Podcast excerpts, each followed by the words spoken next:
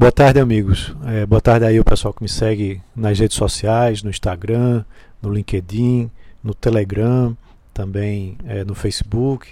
É, por conta da demissão do Mandetta, derrubaram a programação da CBN. E aí a minha pauta de hoje eu estou gravando é, individualmente para enviar para vocês, para que vocês não fiquem sem essa informação. E aí vou até aproveitar para falar um pouquinho mais. É, a gente está acompanhando que o governo está tentando ajudar diversos setores da economia, né? diversos setores que estão sendo muito prejudicados com a questão da, é, da Covid-19, né? do coronavírus. E aí você tem setores importantes como de aviação, né? de é, varejo com venda de veículos, por exemplo, uh, também nas distribuidoras de energia elétrica.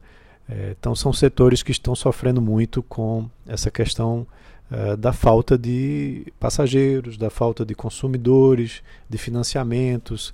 E aí há diversas iniciativas. Né? O BNDES, por exemplo, está com uma linha para, para ajudar as aéreas, em que as aéreas vão pagar e, se não conseguirem pagar, a dívida vai ser convertida em ações né, através do BNDES Par. Já as, as, montadoras não tem como, porque elas não estão listadas na bolsa, então alguma outra negociação está sendo feita. É, os shopping centers também precisa se trabalhar melhor o que vai ser feito com eles.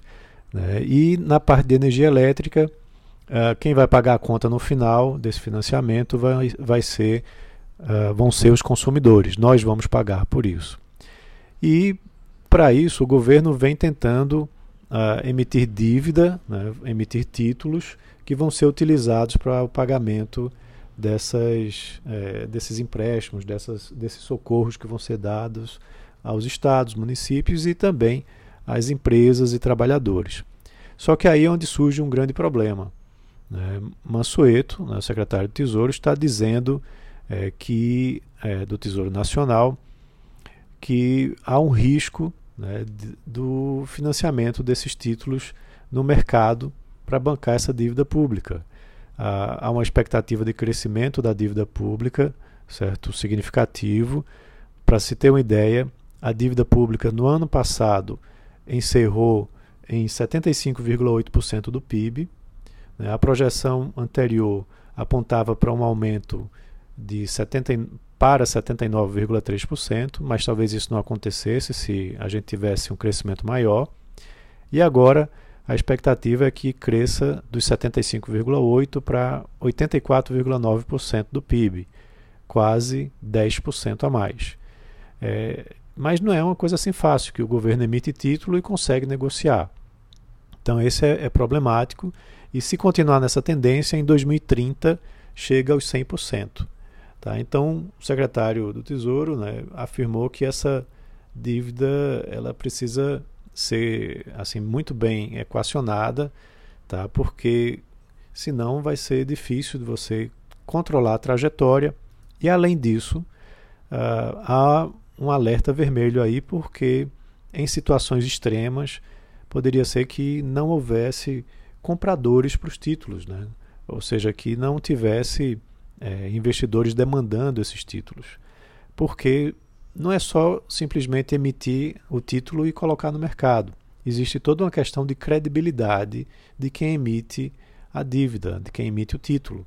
Então, quando você tem uma projeção de chegar perto dos 100% do PIB, uh, ah, isso preocupa muito os investidores. Veja o caso da Argentina, por exemplo.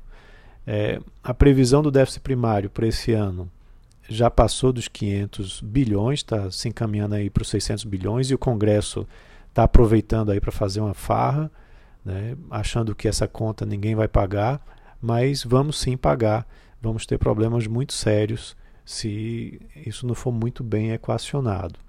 Tá? Então, essa é a preocupação do momento, de que você é, precise mostrar que a, a trajetória de alta desse endividamento vai ser revertida e que os gastos para a crise não serão aí permanentes, né? que você não vai ter é, geração de gastos ad eterno, né? como bem tem, tem, tem sido tentado aí pelo Congresso é, com, por exemplo, o aumento do BPC e outras medidas aí que têm sido pensadas. Na realidade, há medidas que precisam ser trabalhadas para conter esses gastos no futuro, como a reforma é, administrativa, né, também a PL dos penduricalhos.